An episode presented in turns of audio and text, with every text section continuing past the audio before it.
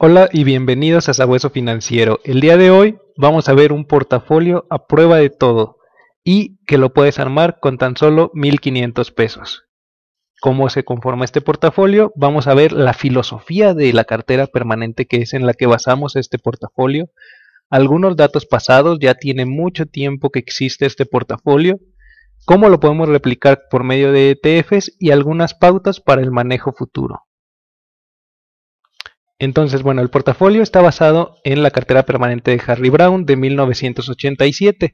Existía ya antes una cartera permanente que el mismo Harry Brown no había creado, pero estaba más complicada. Y esta contiene tan solo cuatro activos que están lo más descorrelacionados posible. Entre las características de la cartera permanente es que nos brinda seguridad, ante cualquier evento económico habrá unos activos que respondan bien y compensen la volatilidad y pérdidas de los otros. Estabilidad. Uno de los objetivos de la cartera es reducir la volatilidad a casi un tercio de lo que vemos normalmente en la bolsa. Disminuye la volatilidad en un tercio de lo que se mueve, por ejemplo, el S&P 500. Y simplicidad. Está hecho de la manera más sencilla. Son solamente cuatro activos, lo único que necesitas. Entonces son cuatro activos con un 25% de peso cada uno que nos van a brindar en, cualquier parte del ciclo económico, hablando de la prosperidad, recesión, inflación y deflación, nos van a brindar una protección. ¿Cuáles activos están para cada uno de estos? En el auge o en la prosperidad son los periodos en que la economía funciona correctamente, el Producto Interno Bruto sube, las tasas de paro es baja y en definitiva las empresas están en su mejor momento del ciclo económico. Entonces, en esta parte del auge, las acciones es lo que mejor lo van a hacer. En los periodos de crisis o recesión, son los más duros para la sociedad. El Producto Interno Bruto cae, las tasas de paro aumentan y todos los indicadores macroeconómicos se deterioran. En un entorno así parece complicado que exista un activo que lo haga bien, pero los hay.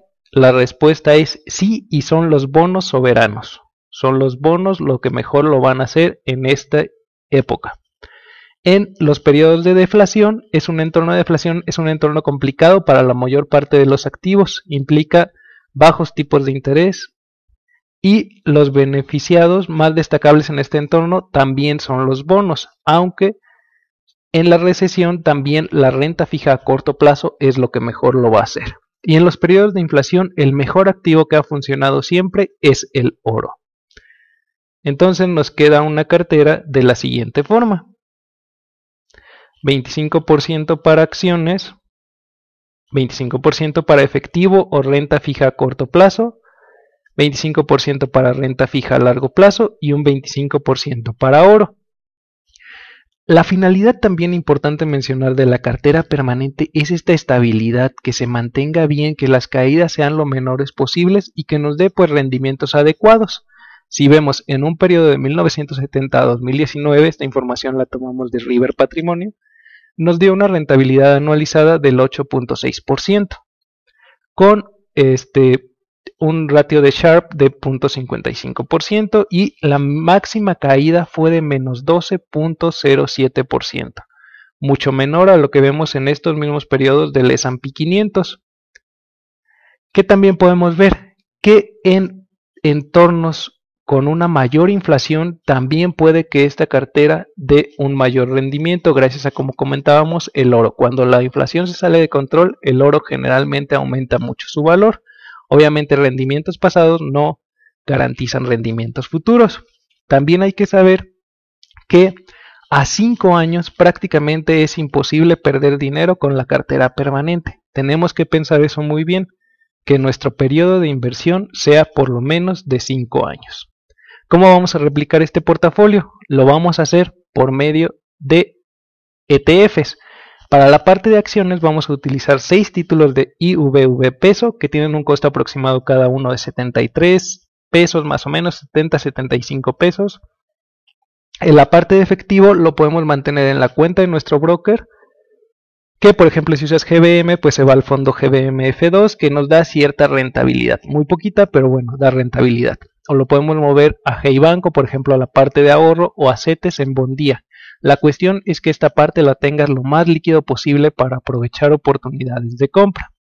Para la renta fija a largo plazo podemos hacerlo mediante tres ETFs eh, e de M10 Track de iShares que tienen un costo aproximado de 100 pesos, tres bonos que o bonos tal cual que los podemos adquirir en CETES directo que tienen un costo de 130 pesos aproximadamente.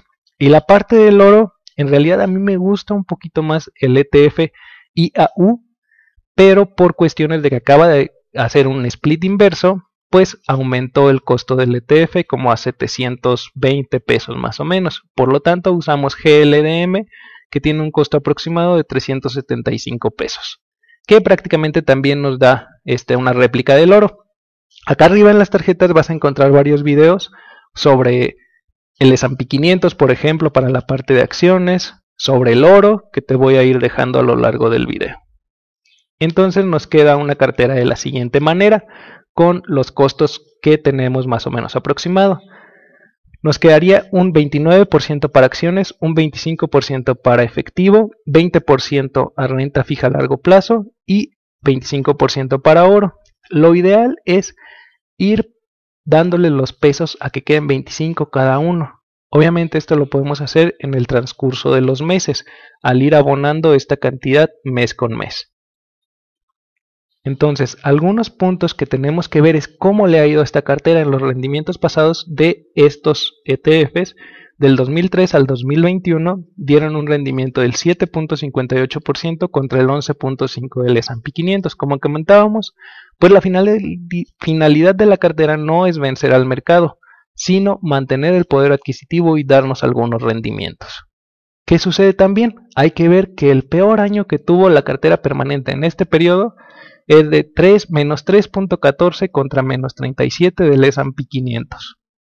Obviamente esto es un mundo de diferencia. Ver estas caídas en papel del 37, del 50% es muy fácil, pero vivirlas es otra situación totalmente diferente. Entonces, al tener una cartera que nos da estos peores rendimientos de un menos 3% contra un menos 37, es más fácil soportar y no vender en los peores momentos, ya que su desviación estándar es del 6.58 contra el doble del S&P 500, 14.20%. También otros datos interesantes. Esta cartera tiene un ratio de Sharp de 0.96. Recordemos que este ratio entre más cercano a 1 es mejor. También la correlación con el mercado de Estados Unidos, o sea, con el S&P 500 es de 0.40.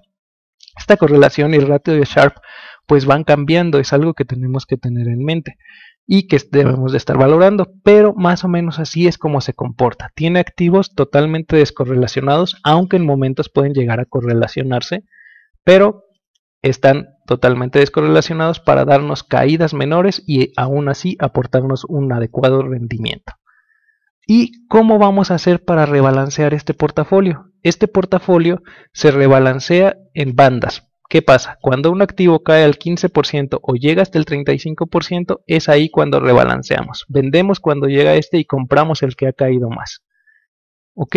Entonces, este es un portafolio totalmente diversificado y a prueba de todo que puedes armar con tan solo 1500 pesos para prepararte ante cualquier entorno que se pueda presentar en el mundo. Hasta aquí el video de hoy. Si te ha gustado el contenido dale like, compártelo con tus amigos, suscríbete a nuestro canal, activa la campanita de notificaciones para que no te pierdas de próximos videos. Nos vemos pronto y muchas gracias.